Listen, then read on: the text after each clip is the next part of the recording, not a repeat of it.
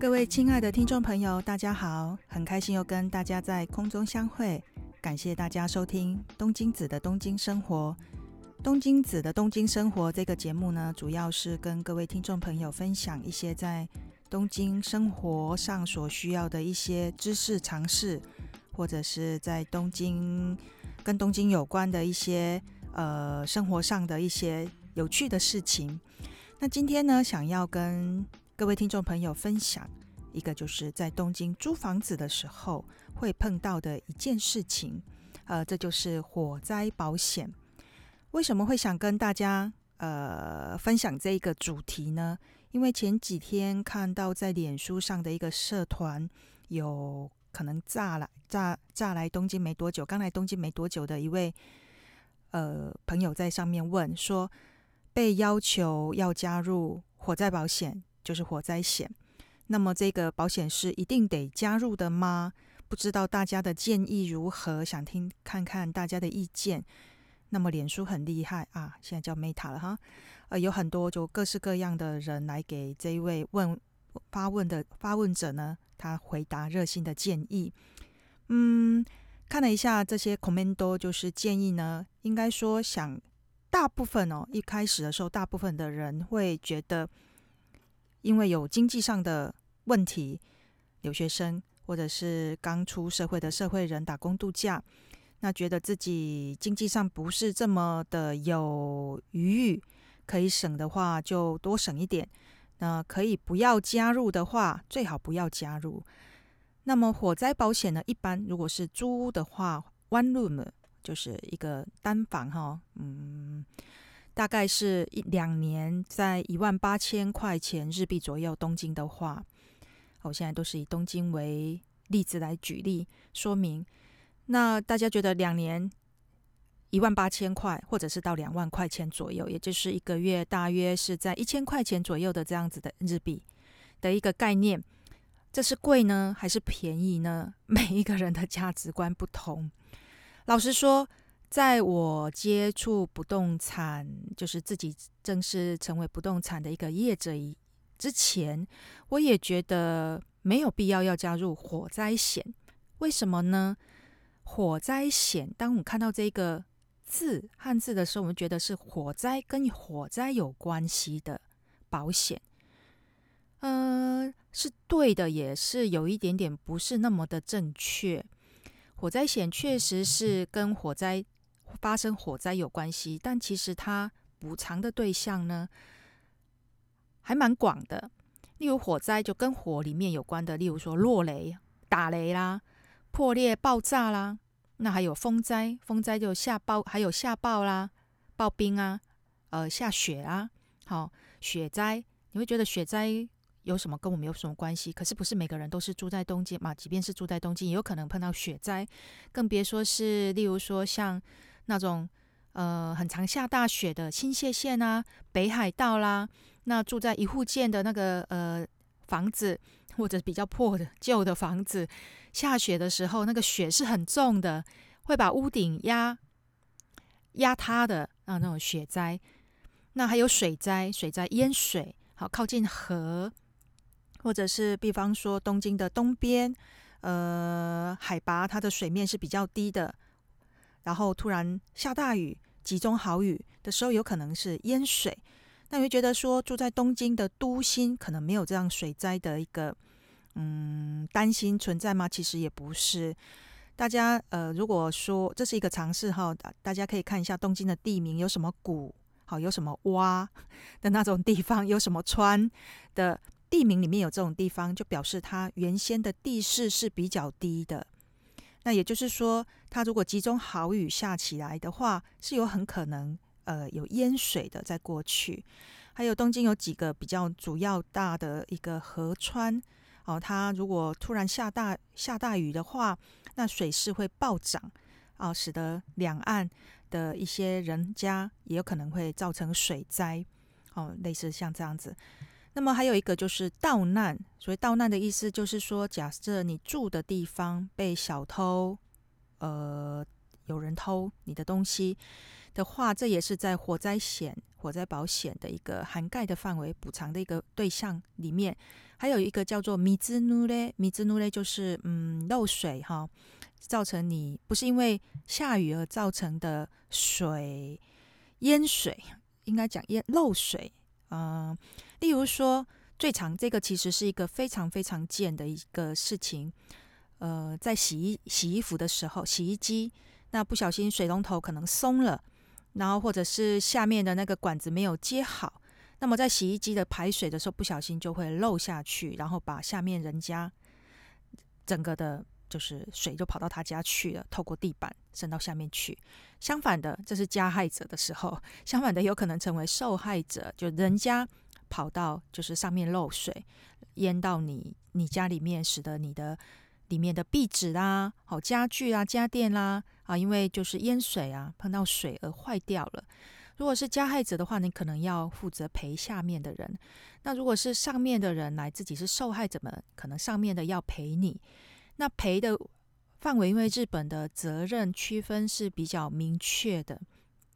例如说是呃房客的嗯责任，就是房客呢不注意而影响的造成的这个房间里面的任何的器材设备的一个损伤。的时候，他要负责赔房东的。好，假设说，例如，例如说，呃，自己在洗衣服的时候不小心呢，那个水啊就冒出来了，淹得整个地板都是水。那不仅把人家楼下的那些壁纸啊，全部的那些全部都弄弄湿了，那弄到水了以后，壁纸会很容易长霉的，所以基本上他们会重贴。那地板也是的。那这个这个价钱，这真的 不是你想象中的那么少了。那个换地换一个，呃，壁纸啊，换一个地板，然后再加上人工费啦等等的几十万块，有也许是跑不掉的。那么自己要负担的话，这个费用就非常的高。可是呢，如果是因为自己不注意引起的话，这真的有责任的区分而言，好，呃，这当然最终的决定是由保险公司来决定啦。在发生了一项事故，就是呃这种 happening happening 的时候，第一件事情就是要联系保险公司，然后把事情发生的一个详细的情形申报，然后最终是由他们保险公司来判断是不是要给这个理赔，代替你去赔偿。那因为你的过失造成不是只有楼下人家自己房间里面的一些东西的损伤的话，房东房客也必须要赔给房东的。那 有些房客，有一些房客，呃，怎么讲？嗯、赖皮，然后又遇到，不是只有指外国人哈，这这边讲的是不是只有针对外国人？就是一般也包括日本人。那他可能没有赔偿能力之类的，那房东怎么办呢？那房东他自己也会有保险的。那他的保险就是说，一个房子一个房间，好，呃，如果是整栋的话，房客房东也会有整栋的保险。整栋的保险加上房客这个房间自己的保险，那在发生事情的时候，有时候会就会去商议，如果是不同的保险公司的话，会去商议这一次的这个事故是谁要用谁的保险去理赔之类的。还有破损，接下来就是破损。破损就是说，除了刚才所说的上述的火灾、风灾、水灾、盗难，好，还有就是以外的一个情况。的造成的偶然的一个破损的一个事故，也是在这个火灾险的一个理赔的范围之内。什么叫做上季刚才说的那些以外的偶然的破损事故呢？呃，例如说刚才说的，一在风灾里面有一个下冰雹，大家不会觉得，诶，冰雹那个关我什么事情啊？那大家住在台湾可能觉得没有没有没有办法有亲切的那种。就是切呃切身的体会，可是其实这几年因为异常气候的关系，东京在某一些很奇怪的时间点下了好几次的冰雹，那么冰雹也会冰雹啊，它也会造成一些伤害破坏，例如说它把玻璃打破啦，好，或者是说把诶、汽车那个盖子打坏啦，这个但是汽车那个就是另外一个了哈，比比方说把玻璃打破啦，这个就是在呃下冰雹的这个可以利用这个这个呃保险。那除了这个以外的一个破损，还有什么样子偶然的破损啊？很简单啊，呃，大家有看过小叮当吧？现在叫做哆啦 A 梦吗？他们以前都会一群小孩子都会在附近的一个广场哦、空地那里打棒球，然后棒球打出去了，又不小心就把一个呃很顽固的一个欧吉桑欧吉呃一个欧利桑的他家的玻璃打破了的那样子的一个状况下，那叫偶然的破损的一个事故。那找，比方说找不到那个是谁打破了啊？一个棒球突然飞来，把这个爆，把这个玻璃打破了，找不到是谁。即便找得到，那么这个也是可以，这是偶然的破损的，并不是的一个，并不是自己故意去造成的一个事故的话，也是可以呃，在这个理赔的对象。还有最常的常见的就是说，例如说在搬家的时候，不小心因为搬家公司哦哦就丑陋哎哦很粗鲁。他们嗯撞伤了什么东西，好，或者是刮伤了什么东西，或者是呃撞破了什么东西的时候，比方说撞坏，把你家的一个花瓶撞坏了，那么这个也可能是在火灾险的一个保嗯理赔的范围之内。那至于这个理赔的对象是，也就是说，他是用房客的火灾险呢？呃，还是搬家公司，因为搬家公司他们也会有所谓的保险的，在搬家的时候对应的一些保险，反正就是日本有各式各样的保险的。然后到时候是用哪一个保险，那就是大家来哈纳西埃，就是大家来商量协商。呃，房客不是只有房客，那房东也是的，因为例如说很简单的火灾险，比方说呃，因为房客。哦、呃，他在日本最长的啊，例如说你诶烧开水不小心，或者是很长的寝たば寝たばこ，睡觉的时候抽烟，然后那个烟忘了熄怎么样，然后引起火灾，或者是电线走火引起火灾，房客的这样子不注意，把房间烧了，烧了当然也有烧的程度 的一个呃不同了哈。呃，即便是烧了一些，嗯，这样子讲有点奇怪。即便比方说烧开始烧没多久，那当然警报器会响啊。现在日本每一个房间，他们就是要求都必须要有装警报器、火灾保险跟烟感知器哦。有浓烟的时候，感知器就会有警报。一般来讲，大部分的房子 房间都会有，这已经是一个义务了。那当他响没多久了以后，那个消防署就是消防队就会来了。当你的房间呃被或者是你的隔壁的人可能会通报，或者是警报器响怎么样等，总而言之，消防队的人来了，他要灭火。那他灭火的时候，他用什么灭？用水灭。水怎么灭？水喷。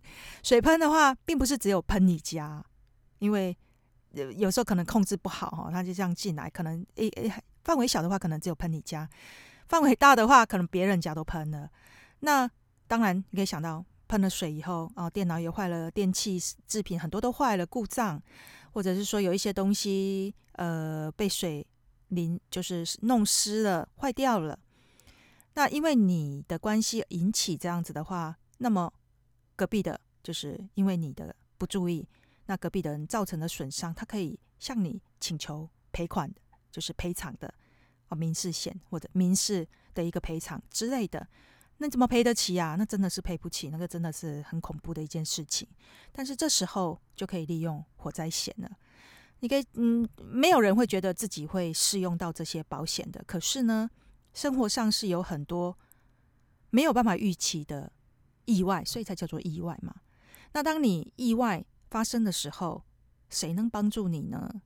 呃，当然，嗯，也不是说，即便我有我我有钱，我就不怕，不是这个意思。但是在很多的时候，这保险这种东西就是保一个安心，是保护自己，也保护别人，保护把房子 租给你的人，房东也是保护他的自保护他自己，所以会有双重的一个保险。那以前我都觉得，以前啊，很年轻的时候，刚来日本没多久留学生的时候，会觉得，哎啊，那时候。啊，对，我们那时候没有被要求加入火灾险的，那时候是任意的，你要加也可以，不加也可以。但是呢，现在最近几年，当然现在也是任意哦。所谓的任意，就是说它并不是强制性的，你一定得加入，但是你都会被要求，或者是说，呃，它不是义务哦，它不是法律规定的，一定得要做的。但是要把房子租给你的这个房东，他可以把要求你加入火灾险的这件事情写在特约里面，或者是说一个条件，租租房的一个条件里面，要求你去履行这一项的呃约定。所以说。基本上现在 根据我接触，除非是私下去跟房东租的哈，很多他可能免除你不租不不需要没有关系之类的那种私人的台湾人的房东、外国人的房东，他可能比较随便。但是一般的比较正式的来讲，他们都会要求房客去加入火灾险。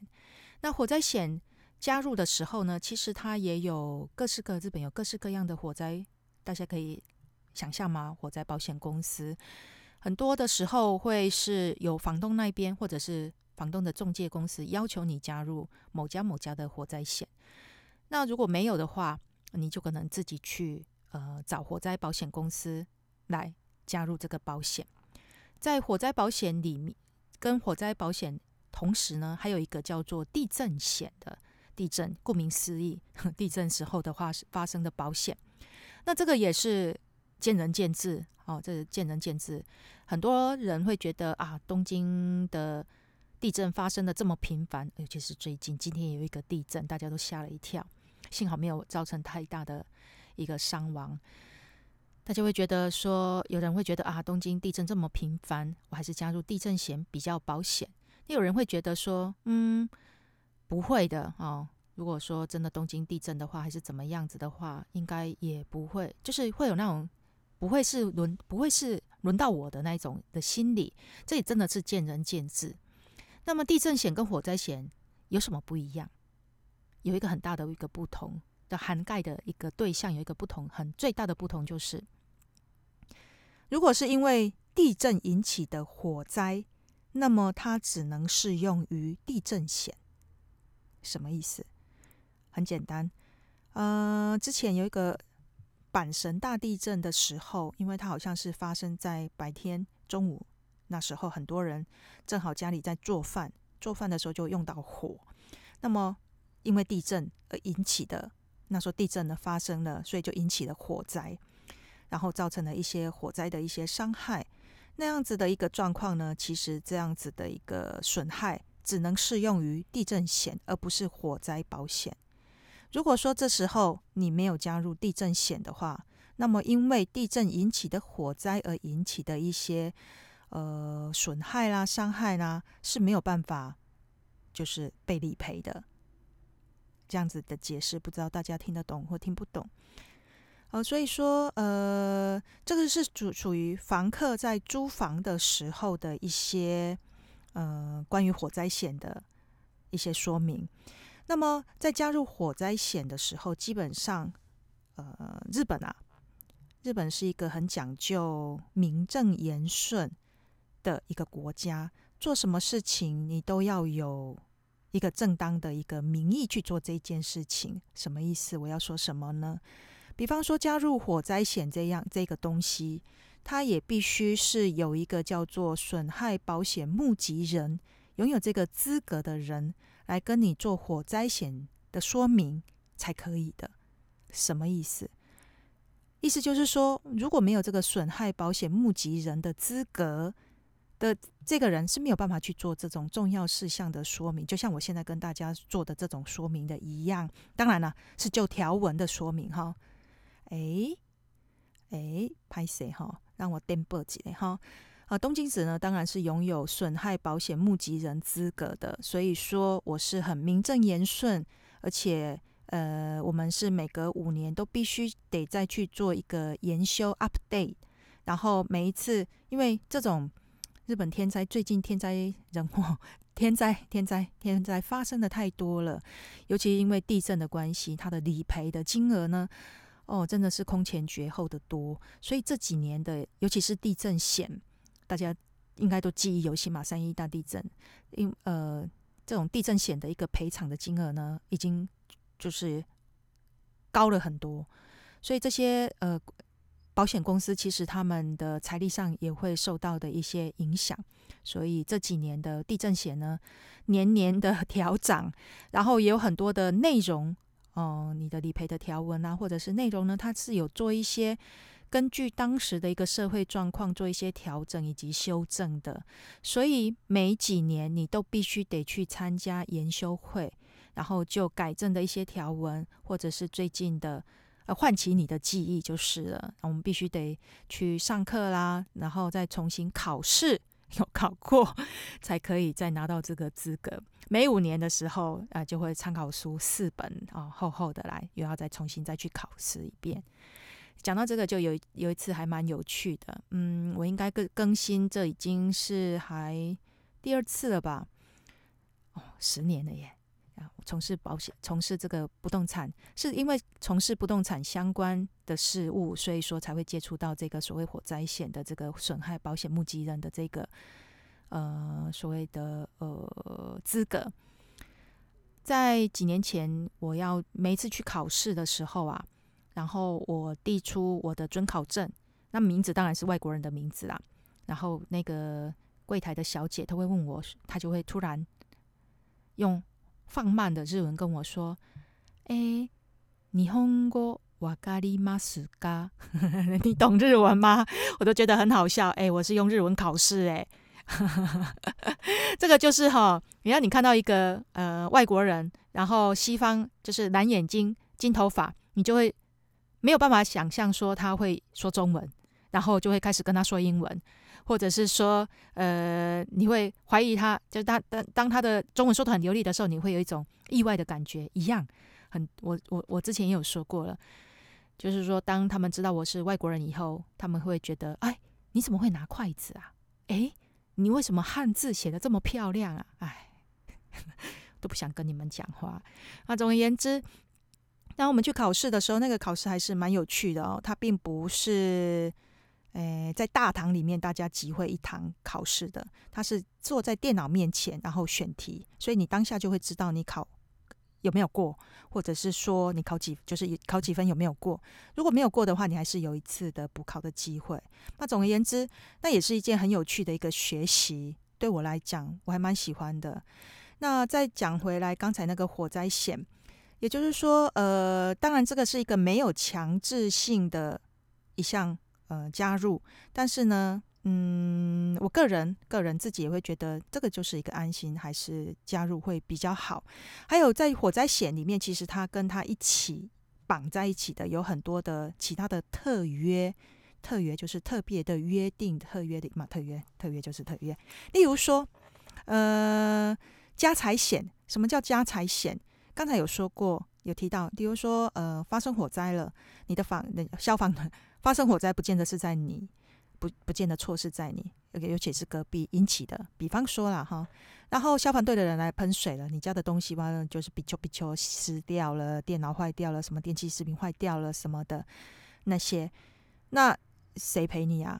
好，那这就是在家财险里面，或者是小偷小偷来了，那家财险也不是无止境的，但是申告就是说我呃被偷了多少钱。之类的，或者是说我家里面的这些东西是多少钱，要去求偿。那你不可能无止境啊！哎，我的一个保险柜，因为火灾了嘛，那个保险柜里面有一亿的钻戒，好，一亿的钻石，有什么黄金之类的都被烧掉了，不见了，有一亿的，你要赔我一亿。它并不是无止境的，它是一个上限的一个赔偿额的一个事故高额的贵金属，这个当然不是只有针对外国人哦。日本人，所有的日本人哈，这是通用的一个事故呢，最多是到一百万啊，这家财险，而不是无止境的。甚至呢，诶，它的赔偿它也是有一个，就是一个额度的啊，也不是无止境的。所谓的额度的意思，当然这个是针对于房东。当如果你今天是房东的话，你的火灾险，你的房子啊，比方说它有分为半烧、诶全烧或者半烧以下的。有分个几个阶段性来作为补偿补偿。那我的我的房子，比方说啦，比方说我的我说要用你的一个房子被烧掉了，那它市价，哎，我随便说一亿好了，你要赔我一亿，那也不是划给了哈。这在你加入的时候，他们就会有一个上限，是赔到多少。这样子不是你随便讲说赔多少就是赔多少的，甚至呢，那个保险公司也是会派人来做鉴定的。鉴定的意思就是说，看你这个房子可能烧掉怎么样子啦，哦，是不是真的符合赔偿的一个对象啊？因为在高额的时候，高额的赔偿的时候，他们就会比较慎重，这样子，或者甚至会问你问题啊之类的。那当然也有很多人是想要诈骗过去，诈骗保险金之类的，所以，诶，并也不是就是诚实，并也不是随随便便乱来的。日本这方面其实是比较严谨的。那呃，这是属于房客的部分。那如果是房东的话呢？房东也有所谓的火灾险、地震险的，那个跟房客的是有一点不太一样的。呃，如果是房东的话呢，那么我就强烈要求，就是建议不要要求，强 强烈建议房东一定要加入火灾险，真的。但是呢，这个可能就在下一集来讲，因为我们今天时间也讲得差不多了。总而言之呢，呃，在日本生活有一些很有趣的这些妹妹嘎嘎，可能是我们在台湾或者是说在日本以外的国家，你没有来日本之前，你并不会遭遇到的。那你来了以后，你可能也没有办法去询问。但是，呃，东京子因为从事不动产的关系，所以说会呃知道一些比多一点跟不动产有相关的这些业务上的问题。那如果您有什么样的问题呢，也欢迎您呃告诉我。那么我觉得有机会的话，就会在空中给大家一个回答。希望今天的内容也会给大家一个参考。好，那下次我们来谈谈保费，大家很在意的保费，这是怎么样子计算而来的？希望这不是一个太硬的问题，还是大家对于讲到钱都很有兴趣呢？啊、那我们今天。我们今天就聊到此，谢谢大家的收听，希望我们下次空中再见，拜拜。